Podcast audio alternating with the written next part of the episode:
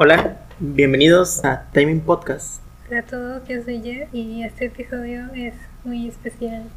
¿No, André? Sí, demasiado porque ahora sí ya vamos a empezar a cobrar. Bueno, fuera. Este episodio es especial porque es el primer episodio donde tendremos invitados. Y aquí ya a nuestro lado está Alan, que es estudiante de comunicación, que tiene un canal de YouTube y también es mi hermano. Bueno, pues gracias por pues, darme la oportunidad de compartir con ustedes pues un poco de, de lo que hago en, en, redes sociales. Es un placer estar aquí con ustedes. Entonces, nuestro tema del día de hoy, que, ¿cuál es, Dante? El tema del día de hoy es cómo empezar a hacer contenido en YouTube. Pues más que eso es más como... Más que eso es cómo hacer contenido en redes, ¿no? Sí. Nosotros que apenas vamos empezando en estas cosas y que queríamos saber cuál era la experiencia de alguien que ya tiene varios varios años haciendo cosas para el público en general. Sí, va a ser una conversación muy, muy buena. O así esperemos, para que no los aburra los del otro lado. A ver, pues comencemos como en el bombardeo de preguntas. ¿Quieres empezar tú, Jessy? Sí, sí, la sangre llama, sí. Bueno, Manuel, ¿cómo fue que empezaste haciendo video o por qué decidiste hacer contenido para redes? Bueno, la principal causa por la cual empecé a hacer videos es porque yo veía pues a la demás gente, a demás creadores de contenido que hacían su, su manera de, de, entretener a la gente. Y pues a mí también se me dio la idea de a ver qué se sentía pues realizar contenido y ver que, que alguien te estaba viendo pues a través de, de una página. También pues em, empecé a hacer pequeños videos así no, no muy profesionales pero que a la demás gente también sí le divertían bastante empezando, empezando compartiéndolos con mis amigos y ya después pues con mi familia. Sí, como el video del 144, ¿cómo se llama? el de la escoba o el de la guitarra. Videos muy divertidos. ¿Dónde? A ver, Alan, ¿de dónde salen las ideas para los videos? O sea, ¿se te ocurren de repente al despertar o te pegas en el dedo chiquito, dices una palabra y dices, ah, voy a hablar de eso? ¿O de dónde? A ver, cuéntanos. Bueno, más que nada salen pues mediante mediante eso lo que actualmente se esté hablando, pues como comentó mi, mi hermana del video de 1444, ese surgió a raíz de que todo pues el mundo estaba hablando sobre ese tema y era un tema así como que muy tabú porque era un tema prohibido y que si hablabas de ese tema YouTube te iba a censurar el video o te iba a dar de baja tu canal si subías dicho fragmento de, de ese video en cuestión. Y las ideas, pues normalmente son ideas que voy pensando en el camino, eh, en el trayecto de, de, mi ida a casa, o sea, a la escuela o en mi trabajo. De repente las anoto en mi celular y ya después yo veo la manera de cómo van a quedar eh, dichas ideas. Por ejemplo, pues yo he hablado en mi canal sobre empleos falsos, contando mi experiencia de cómo pues me tocó vivir esa experiencia de un empleo que yo pensaba pues que era real al momento de solicitar información. Y que ese video también surgió como si fuera una colaboración con Dante porque le preguntaste cosas, ¿no? Sí, igualmente yo quería confirmar si era real la empresa por la cual yo estaba interesado en trabajar, pero él me dijo que empleaban de otro modo, por decir te hacían todo, entrevistas, te hacían charlas, te hacían ir a cursos de una semana pero en realidad tenías que vender algo a cambio, o sea, no eran funciones de oficina como ellos lo planteaban. Ya lo recuerdo, ya tiene rato esa plática, era de ese negocio raro donde parecía como una secta, una secta donde casi faltaba, faltaba nada para que te invitaran a raparte y cambiarte el nombre, porque era todo feliz, todo colorido, usaban un tipo de pájaro, era las gaviotas, tenías que seguir a las gaviotas que eran los líderes de equipo y Ah, al final era, puro piquete de ojos. Que de las 100 personas que estábamos ahí, que no sé por qué estaba ahí, creo que era joven y se me hizo fácil. Al final creo que se terminaron quedando como tres. Yo falté a la segunda sesión. Ya era basta. Nos iban a poner a vender perfumes. 10 perfumes que según ya no se iba a volver a hacer esa actividad. Pero era el gancho de que véndelos y te quedas. bye.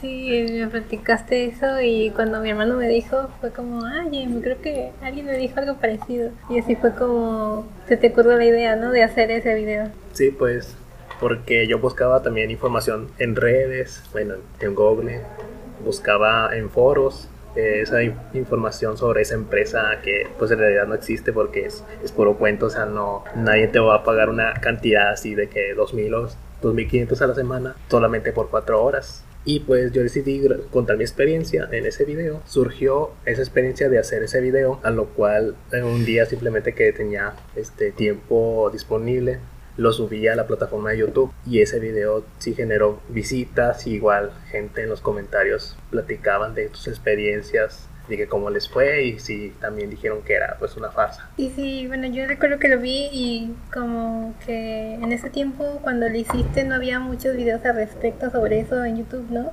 Eso a lo mejor fue un, un factor también para que tuviera tantas vistas y, y después de eso, de todas esas vistas, ¿qué sentiste? Pues sentí por cualquier youtuber pequeño, este pues siente que hay gente que realmente lo escucha y le cuenta pues su, su, propia versión de los hechos. La verdad sí me, sí me sentía por primera vez muy pues así emocionado porque era el primer video que hacía profesionalmente por así decirlo y a base de una experiencia pues eso sí me ayudó como que a compartir un poquito más de, de mis propias cosas en mi canal que eso es lo que se trata de hacer videos de pues entretenimiento contando mis historias o mis experiencias de así de cualquier tipo. Pero tú cómo empezaste? Creo que me habías dicho que tenías cuánto, 15 años, 12 años, no me acuerdo. No, el, el, canal en sí lo creé cuando tenía alrededor de unos 17 años. Ya después subía videos que yo grababa con mi celular. Ya en ese video yo ya tenía 19, si mal no recuerdo. Y ahí fue cuando yo ya me empecé a, a ser más activo en mi canal. Una pregunta que creo que las personas que nos estén escuchando se pueden estar haciendo ahorita. Tal vez soy el único que se lo está haciendo ahora. ¿Qué factor importa más para ti? ¿El contenido o la calidad? Por ejemplo, aquí con el podcast nosotros lo tratamos de hacer lo mejor posible, lo más, vamos a decirlo, decente. Por eso tenemos pues el equipo que ves ahorita, los micrófonos, la laptop, etcétera. Porque no lo, no lo pudimos aventar solamente con el celular, el, la grabadora del celular y editarlo todo en el celular con aplicaciones. Ahora, tú... Con TikTok puro TikTok, puros bailes.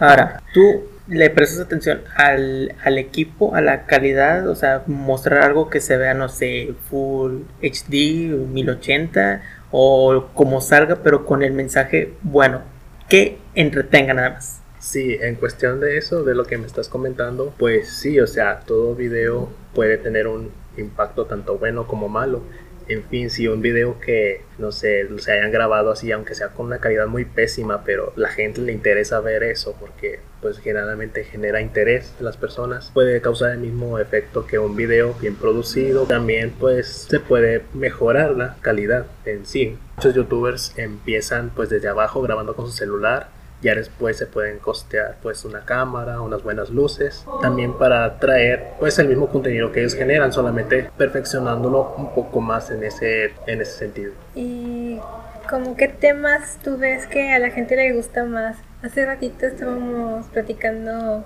cuando nos vimos los tres que lo que a la gente más les gusta es como los temas de odio la gente que odia otra cosa gente que odia a tal cantante o tal música o tal artista. ¿Y tú qué piensas sobre cómo la gente busca contenidos o qué es lo que le gusta a la gente hoy en día? Pues hay diversos eh, públicos para, para, cierto contenido. Pues lo que, lo que más la gente les gusta consumir es el día a día de sus youtubers. Hay otros que prefieren mejor que les estén platicando, pues, mm, no sé, un relato, una historia, así de forma pues, relajante para que para que pues no se sientan tan presionados en su día y hay otros que les se van por el arte de la música o si no por los dibujos o la animación y también pues se puede hablar de, de, ello, de que hay gente que también inicia con una animación pues X y ya con el tiempo se va mejorando hasta crear su propia pues compañía. Qué bonito suena. Mira, miren, los dos, mm, o más bien escuchen los dos. Esto suena como cuando mi mamá me regaña. No, no los voy a, a, regañar, señora, en caso de que esté escuchando esto. No se los estoy regañando. Voy a soltar ahí una, inquietud o tal vez hay una confesión. Mm, siempre he tenido este pique de hacer contenido para YouTube. Y lo he tratado y he cerrado canales, los he abierto porque han salido horribles en cuestión de calidad. Los subo pensando que se van a subir con 720 o una calidad decente, igual con el audio, y se caen horriblemente viéndose pixeleados y apareciendo estáticos. Mm, lo he tratado de hacer y siempre he buscado el tema. Me gustaría hacer, pero haciendo, haciendo y diciendo tonterías humor, comedia.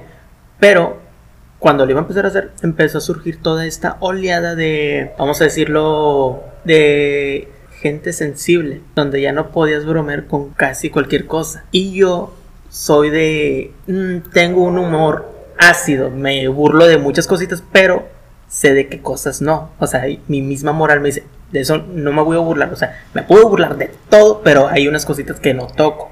¿Ok? Un límite, por favor. Así es, yo mismo me pongo un límite, sé en dónde, pero todavía teniendo ese límite, sentía que eh, ese público me iba a poner un, un límite más grande y lo puse pues en stand-by, no he hecho nada. Y por lo mismo, como ya me metí en, más problemas, como lo del el trabajo, terminé de la facultad, me metí a trabajar, está el podcast, está lo del libro, ya eso pasó como a un quinto plano, meterme a, YouTube, pero igual está esa inquietud. ¿Tú no te has visto en esa, con ese problema de si subo esto y se va a ofender a alguien o no le va a gustar o ya te han tirado mensajes hate de, eh, tu, tu, tu mensaje que estás transmitiendo me parece muy grotesco o algo? Es como la autocensura, ¿no? ¿Hasta qué punto te autocensuras en tu contenido por lo que la gente dice? Bueno, qué bueno que estás tocando ese punto porque sí hay mucho material de, lo que podemos Ya se prendió esta mierda. es como viendo un video que esta mierda se está aprendiendo.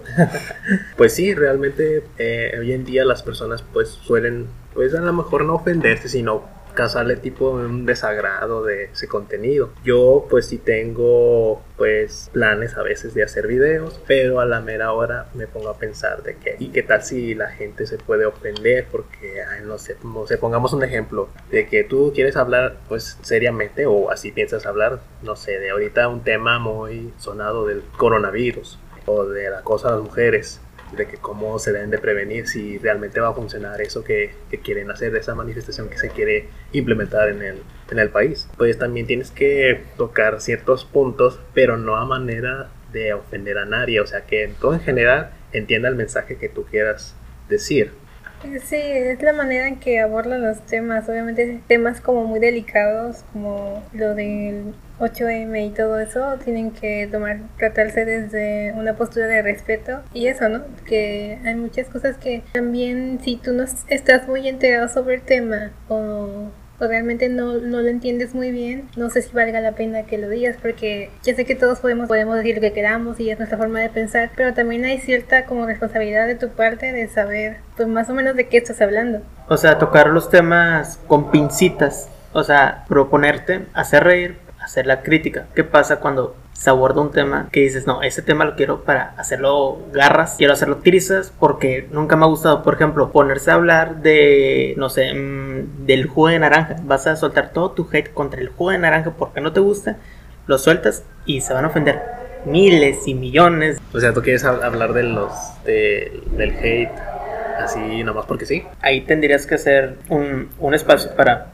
meter tu crítica odiosa tu crítica para que los otros no se sientan mal, pero ya estaría perdiendo valor tu objetivo, o sea, hacer risas el tema, pero lo estarías equilibrando 50-50. ¿Qué opinas de eso? Pues yo opino que pues todo el mundo sabe lo que es hacer contenido a su manera. De igual forma, si alguien hace una crítica, porque yo sí me he topado con videos así de tipo de que crítica destructiva a tal cosa, a tal cantante, y lo emplean de un modo de que primero te sueltan como que lo básico o lo relacionado de, de la cuestión a, a criticarse del tema, pero ya después le van metiendo súper mentadas y todo de lo que quieras. Y pues ahí la gente como que se saca de onda un poco de que pues está criticando, pero también al tal punto de que a lo mejor lo sé, lo, está ofendiendo o está hablando mal de otro tema, de que nada que ver. Y ahí se hace como que una especie de, no sé, divagas y empiezas a soltar pues tu propio odio y ya no el odio contra a la persona ya no es objetivo, sino se vuelve subjetivo porque ya se involucran tus cuestiones personales sobre tal tema, ¿no? O sea, dejarse llevar por la rabia o simplemente por soltar por los comentarios malos. Es como la reseña de Sonic que era pura crítica boba, sin fundamentos y al tipo que la hizo le estaba lloviendo de que, oye, ¿y por qué no le viste esto, esto, esto que era bueno? Te, te dedicaste solamente a destrozarla. Eh, Luisito me decepciona y así, ¿no? Sí, o sea, linchando al pobrecito de Luisito. ahí la rimita, sin darle ahí una opinión buena de que no, pues hizo buen trabajo. No, él iba directo así que, ah, Sonic. Maldito youtuber, arruinan todo. Sí, de hecho, y, y yo pues también sabía de que de ese, de, de ese caso de que iba a Luisito Comunica lo, buscaron para que doblara al personaje de Sonic. Pues sí, también iba a surgir el odio. Eh, más que nada, los fans más arraigados así de, de, Sonic en general, de que por qué no buscan otra voz o quedaría mejor con otro tipo de voz, pero no algo de que no tienen tampoco la, la experiencia exacta de hacer doblaje, ¿verdad? Pero sin duda este Luisito sí hizo pues un buen trabajo. Su voz pues es lo, reconocido más que nada pues por todas las personas porque pues, él se dedica a hacer contenido family friendly y pues es muy querido y así. Pero pues en cuestión de que critica nada más lo que a lo que es su conveniencia de, de uno, pues sí realmente no todo el mundo te va, te va a apoyar. O va a haber gente que sí te va, te va a seguir el hilo y te va a decir no, si tienes razón y pues... pues pero bueno, para dejar ya a un lado a Luisito, el él, si lo ve en la calle, sí le vengo pichando unas conchitas. Es de ese tipo de persona que se ve agradable a simple vista. Casi no consumo sus videos. He visto uno que otro. Si tiene mil videos, tal vez he visto dos. Y uno de ellos a la mitad. Pero en sí se ve que es buena onda. O sea, es nada. ¿En serio no has visto ningún video de Luisito? De los mil, ocho mil que tiene su canal y de, de las mil cosas que hace. Mm, vi uno y no. Y ni siquiera el que cuando vino aquí el penal del topo cuando ya estaba vacío. Ese fue el que vi a la mitad. El, el otro que vi completo fue cuando andaba en, un, en los hoteles viendo manchas raras en las sábanas. Ese fue el primero que vi de él. Dejándolo a un lado, pasamos a otro tema. Un tema interesante, o al menos para mí. Ojalá a ustedes les guste. También a ustedes escucha. Algo que me molesta en redes sociales, en YouTube, lo he visto mucho, es este tipo de contenido que se hace con malicia, nomás llenarse de likes, de suscripciones o de moneda, ¿verdad? Porque YouTube te da chance de monetizar tu contenido. Pero es este tipo de creador de contenido que se va a lo fácil. Es como bájale unas dos, tres rayitas a tu tono porque estás aventándote unos chistes muy, muy subidos de tono. Son, es un humor negro que sobrepasa el límite. O sea, cayendo ya en lo explícito. Y sus videos a veces son de 15 minutos y ya los he visto. Son unos videos de 15 minutos y a muchos de esos 15 minutos son dos o tres fueron de contenido. Lo demás ya fueron oraciones exageradamente largas donde se le estaban rayando a la mamá de alguien, haciendo un super combo de otras cuatro groserías y acaba todo en, en estupidez. Y también esa necesidad tonta como de ya se me acabaron las ideas, ahora tengo que salir en tirantes y escotada para las mujeres. O tengo que salir ahora sin pantalón, pero en boxer de licra para los hombres.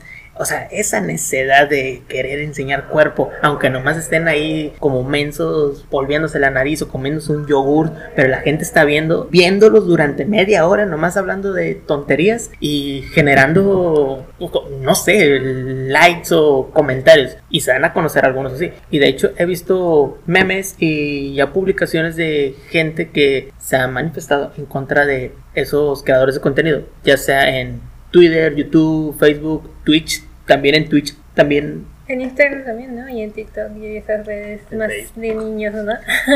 sí, sí, también. Y como lo acabas de decir, más de niños y es donde están esas cosas que se las tumban después, pero están haciendo ahí la maldad. Pero bueno, vamos a pasar el micrófono a Alan.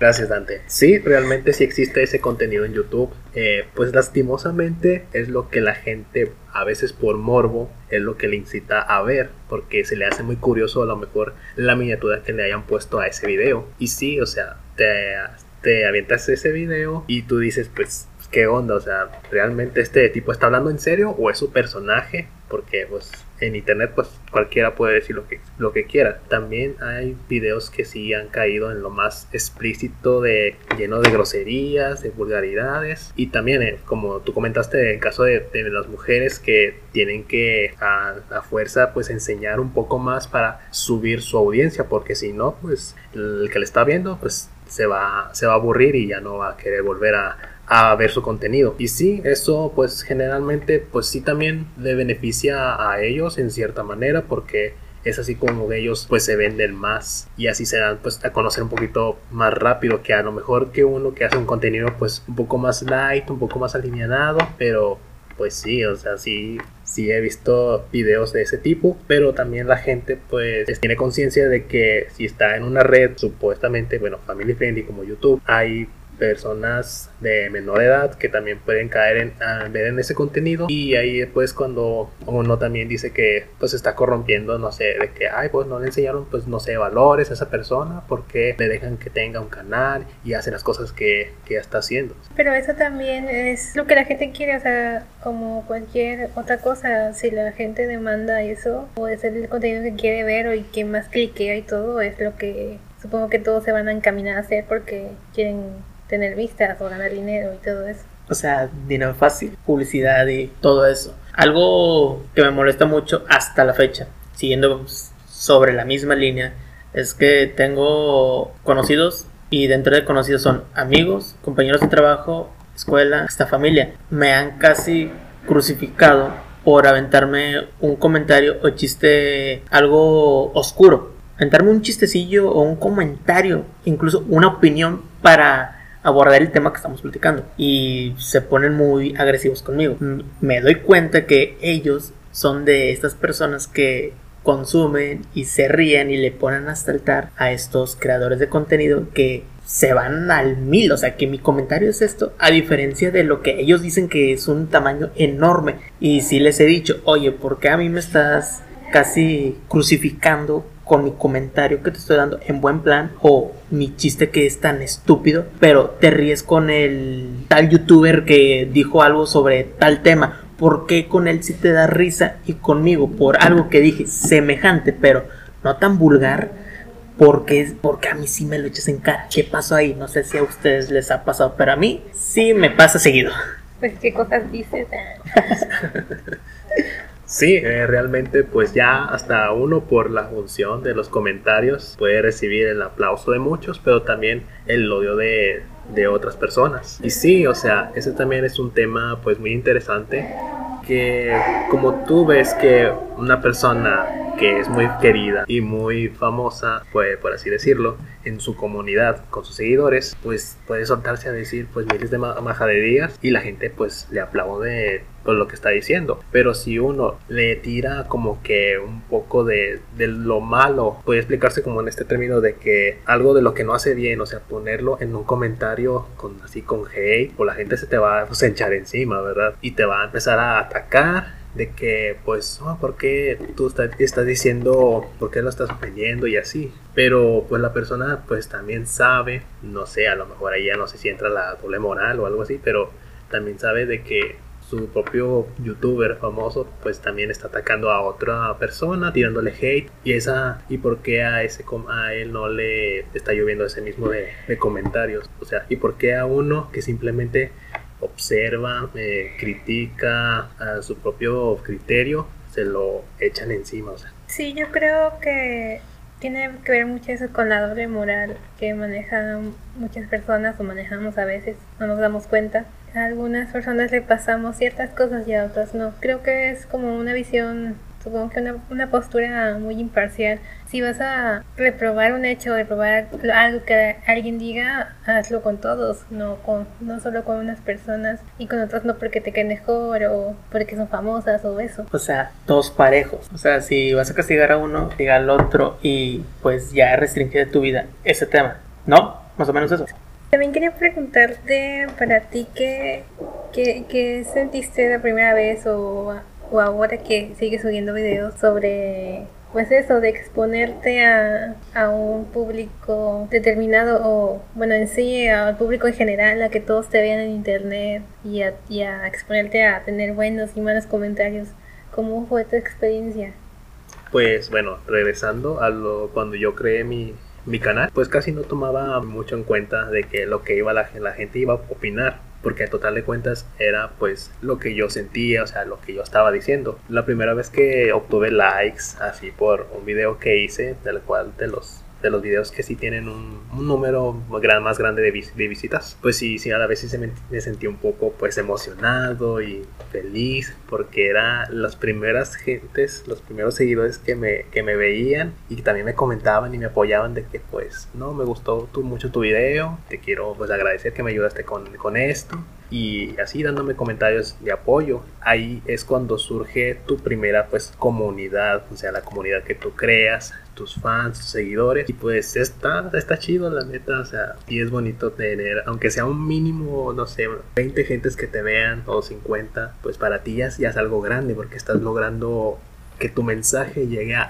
a esas personas y tal vez esas personas pueden que compartan tus videos. Y así es cuando un canal empieza a surgir, ya, ya se, se nota. ¿No te dio pena al principio que, o sea, empezarle a hablar a tu cámara y decir todo, contar todas tus cosas? Porque, bueno, yo he visto tus videos y de hecho son cosas que ya yo ni siquiera sabía, cosas que te pasaban y que yo ni sabía y así. Sí, la verdad es que pues yo acostumbro a decirle, ah, bueno, como a ti, eh, te acostumbro a decir pues lo, por lo más importante, ¿verdad? No, tampoco preocuparte por, por cierto tipo de cosas. Pues sí, o sea, el primer video que tengo, bueno, en mi canal, que se llama X de Alan, que es sobre el empleo falso, sí, la verdad, yo me noto que estaba un poquito más tenso, estaba nervioso. eh, usualmente ya en mis últimos videos pues alzo un poco más la voz, hago hasta un poco de chiste, de humor, eh, humor que, que yo sé pues improvisar también. Pero sí, o sea, me se me veía muy, rec- muy recto y hablaba medio quedito, como que sí le tenía miedo al hablar así como que a la cámara. Pero después me, me fui soltando. También he tenido que borrar videos por varias circunstancias porque realmente tenían una calidad pues mala o eran cosas que simplemente no quería contar, pero en ese momento yo yo pensaba de que pues si lo publico a lo mejor pues más gente me apoya. Y a veces pues si obtienes la desaprobación de, personas que, que no le gusta o de que incluso te llegan a criticar de que por qué hiciste eso cuando tú eh, fue lo que optaste por, por hacer y contar. Pero sí o sea cuando uno empieza pues principalmente empiezas así como que inexperto y ya después con el tiempo te vuelves un poco más abierto con el mundo y hasta con, pues, contigo mismo. Como nosotros el primer episodio de dos horas intentando conectar el micrófono. El avión, nunca voy a olvidar el avión que se filtró ahí. El, acabas de mencionar que te dan nervio o te daba nervio estar frente a la cámara. Eh, y es curioso, porque bueno, mm, yo soy muy dado de estar jugando con la cámara para estar compartiendo cosas en Instagram. Y salgo y hago y digo cada tontería. Hacías lives, ya no los haces, a mí me gustaba mirarlos. Van, van a volver, tengo que acomodarme. Es que me empecé a dormir temprano. es que eran a medianoche. Y ya, ahorita ya me pega el sueño. el, pero bueno, dejando a un lado mi vejez. Con la cámara, ponerla así, estoy consciente de que pues no hay nadie viéndome, me estoy soltando, hago gestos, digo tonterías, muevo las manos, hasta me tiro al suelo y todo, ¿verdad? Para mí el, el nervio viene cuando ya lo subo. Cuando ya lo veo, digo, ¿qué acabo de hacer? Pero digo, eh, que lo vean. Ya cuando me empiezan a comentar de que, oye, te la bañaste, oye, está bien chistoso, o yo que tú, porque si ha habido amigos, oye, yo que tú borraría eso, porque pues tu imagen de licenciado me vale. Señor, ya tiene 30 años, ¿qué está haciendo? Digo, así de que no, pues a mí me vale, todavía no llego a los 30 y pues, ¿eso qué? Que sea licenciado. Órale, que sepan cómo soy. Y creo, creo que es eso. El, el nervio es cuando vienen los primeros 5 minutos de cuando ya está arriba el video, no cuando está mm, así el celular, porque también transmisiones en vivo y es como que, pues, ignora la cámara, céntrate en tu, en tu rol, en tu speech y dale. Sí, usualmente es lo que, lo que pasa, ¿verdad? Pero pues yo te voy a comentar que en mi caso era pues la primera vez que hacía ese tipo de cosas y pues a uno pues si le ganan un poquito tal vez pues cómo va a pronunciar las palabras es lo que realmente es el mayor temor de muchos. Tener muchos errores y tener que repetir, estar repitiendo una y otra vez la línea, pero pues sí se puede dar. Y eso de que los primeros 10, 15 minutos que haya subido o colgado un video, pues sí te entra como de que ese nervio de que, ¿y qué tal si lo ve otra persona y no eras el tipo de persona que yo quería? Borrar y el, el botón, como el meme de que no sabe decidir si publicarlo o borrar. El capitán. Sí. Sí, ¿verdad? Sí, eso me, me pasó pues unas tres veces, en lo cual tuve que eliminar tres videos, pero uno era por calidad y otro era por, por dos temas, pues de que sí me daba pena contarlos, pero yo, yo lo dije a mi manera, ¿verdad? Pero ya, ya eso, pues eso de ahí uno va aprendiendo, ¿verdad? También. Y sí, o sea, cuando tu aceptación entre tu audiencia es más elevada a un video que que a lo mejor subiste hace una media hora y ya tiene arriba de 100 o 200 visitas, pues ahí sí ves que el tema funcionó y realmente sí va pues a seguir funcionando, ¿verdad? Porque si después, otro día, puedes subir un video que a lo mejor te haya quedado pues súper padre, pero no tiene ni 20 o 30 visitas, a lo mejor es ahí también te entra un poco lo que es el, no sé, en qué, en qué necesito mejorar, en qué necesito eh, hacer para que, para que vuelva a tener el, mismo efecto de lo que tuvo un video pasado que superó las visitas que, que no se esperaba, pero ahí está. Y luego tú predicabas que te tocó hace mucho cuando hiciste tu primer canal, te tocó una era en que YouTube te pagaba más, ¿no? ¿Cómo era, cómo fue ese proceso? Que ahora ya es muy diferente y ya, ya hay como más trabas y más restricciones en YouTube para los que ven de forma monetaria eso, ¿no? Sí, de hecho, pues yo anteriormente, cuando estaba en la secundaria, me creé un canal así, pues era de hobby. Y normalmente usaba una voz sintética para redactar los videos, haciendo pues curiosidades o haciendo típico copy-paste y todo eso.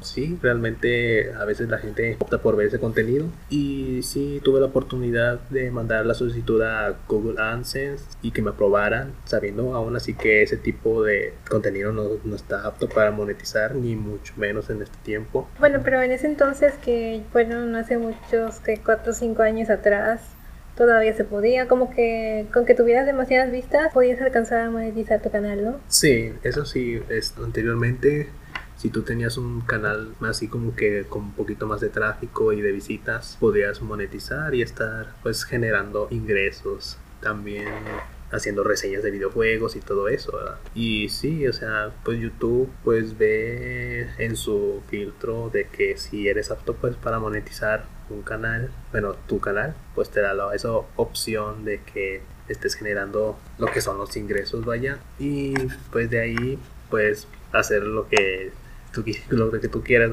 ya cuando tienes esa oportunidad. Yo acuerdo que había un canal de una morra que solamente se sentaba a ver la cámara, ¿no? Y era como que súper famoso. No sé si tú te acuerdas antes. Sí, sí. ¿Cómo se llamaba?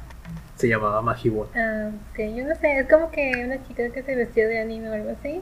Y solo se ponía y miraba la cámara y le quedaban como un minuto sus videos y así. Medio le recordía con la descripción. Sí, ya creo que sí, alguna vez vi alguna compartida de ella. Pero sí, ahí medio, eh, medio borrosón, pero la recuerdo. Tengo una pregunta interesante. Y es interesante porque está inspirada en mí. no, no suena bien así, pero no, no, sino que es por, por vergüenza. Vamos a hablar de la vergüenza. Los dos. Es pregunta para los dos, los dos hermanos. Que yo también voy a colaborar, ¿verdad? Los dos tienen espacio para una selfie, alguna history o para grabar contenido. Un espacio especial de que no quiero que ni los perros me vean porque me voy a poner a grabar aquí, voy a empezar a decir mis cosas porque me da vergüenza que me vean mi tío, mi tía, papá, mamá. Por ejemplo, yo me encierro en mi cuarto, pongo llave y me pongo a hacer las transmisiones que hago en Instagram y empiezo a hacer mis estupideces. Ya escucho que vienen subiendo las escaleras, me quedo quieto, no, no digo nada, ya se van y, vuelvo a empezar. Y ah, bla, bla, bla, y me explayo. Pero hay momentos donde lo estoy grabando en la sala y estoy diciendo cada tontería y nomás los veo a mis padres así como que ¿a poco trajimos al mundo a esa cosa que está diciendo eso en vivo? Y, ya nomás los, volteo a ver y es como que, hola, sí soy yo, estoy haciendo esto. Ahora, a mí mm, me da un poquito de cosa, vergüenza, sí, sí, conozco la vergüenza, me da un poquito de vergüenza que me vean como que tocando ciertos temas, porque en mi casa saben cómo soy, soy saben que soy demasiado ocurrente y suelto cada tontería, ¿verdad? Pero hay unas cositas que sí, ¿verdad? Pero ustedes, ¿qué onda? ¿Viven eso o si se sueltan o no es como que si no hay lugar donde grabar no grabo o de plano me voy al baño y ahí suelto el contenido? Bueno, se puede soltar otra cosa, pero sueltan el contenido. ¿Qué opinan? ¿Cómo ven? Yo sí necesito mi privacidad y que nadie me vea porque sí me da mucha pena. De hecho, esas fotos normales no me gusta tomarme con gente, o sea, que alguien esté viendo así, ¿no? Y sí, a mí se me da mucha pena. Y también porque, bueno, aparte de este podcast, yo tengo otro y necesito un lugar donde no haya tanto ruido para poder grabar y que se escuche mejor. Y normalmente es en mi cuarto. Sí, ahorita que comentabas eso de la privacidad, realmente también hago lo mismo, exactamente lo mismo que tú. Por temor a lo que vaya a decir, pues mi mamá a veces, porque está ahí en, en la casa y yo pues me encierro en el cuarto y hasta cierro todo, la ventana, para que no se oigan ni los ladridos de las mascotas. Y allá me empiezo a soltar, o sea, como que quiero tener mi propio espacio, espacio pues así como que ideal, o sea, o sea, cero, o sea, silencio y nada más que yo empiece a, a, a, pues a soltarme y a decir todo lo que tenga que decir. Pero sí, o sea, en cuestión de eso, a veces sí te da un poquito de, no sé si es temor, porque yo también tengo esa duda, que si sea temor o vergüenza, o no sé si sea vergüenza, pero, pero también viéndolo de otra forma, no debe de causar así como que es tanta cierta vergüenza, porque al final de cuentas eres tú, o sea, tú te estás, mm, por así decirlo, pues proyectando, ¿verdad? Y, y eso no, pues te debe de causar al, contrario a lo mejor un poquito más de pues seguridad de ti mismo, de que lo que estás hablando pues que a ti te, te gustaría que a otras personas también pues le interesen, ¿verdad? A mí lo que me ha ayudado mucho es abrir las redes a familia. Antes las tenía con privacidad y no los aceptaba. Ahora tengo primos, tíos, abuelos, papá, mamá, a todos ahí. E igual Instagram. Y cuando estoy grabando y siento ese hormigueo de que me, me da vergüenza que me vayan a hacerlo, digo, nada, sabes que no seas hipócrita contigo mismo, no te estés contradiciendo. Lo vas a subir para que lo vean 100, 200 personas y te está dando vergüenza que te vea tu hermano que te conoce. Y, suéltalo y es como que me libero y ah, se va. Pero bueno, hay que pelear con la vergüenza, la pena, y más si estás haciendo cosas para internet no hay que sentirla. No vas a estar enfrente de la cámara en vivo o en video haciendo muecas de, de vergüenza o, o evadiendo el lente, ¿verdad? Es como que no vas a salir robotizado enfrente. Pasamos a otro tema. Quiero dar un dato curioso para nuestro público, porque a ustedes los conozco uf, desde hace bastante, más a Jessica. Jessica, pues, no sé, 2012, 2011. 2011 tal vez. Ah. No, 2012 porque el, los primeros semestres de la carrera eh, yo solo sabía que existía alguien, alguien de bibliotecología que era una persona sin rostro ni forma.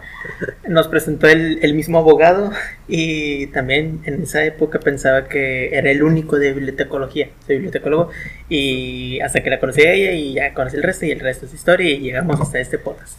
Y a ti, Alan, te tengo un poquito menos de conocer. No sé, vamos a echarle dedos unos dos, tres años más o menos. Solo te conocía virtualmente, solo virtual de like, jajaja, compartidas y aventándome un comentario, una indirecta con tu hermana, porque la etiqueta ahí como que es dos por uno las publicaciones.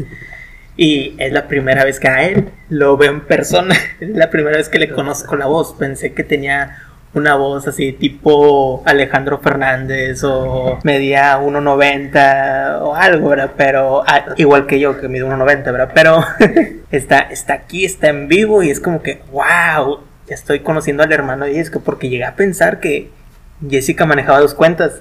La de su hermano ficticio y la del perno. Oye, si es real, aquí está. no, soy, no soy fake, amigos, no soy fake. 100% real, no fake un link mega.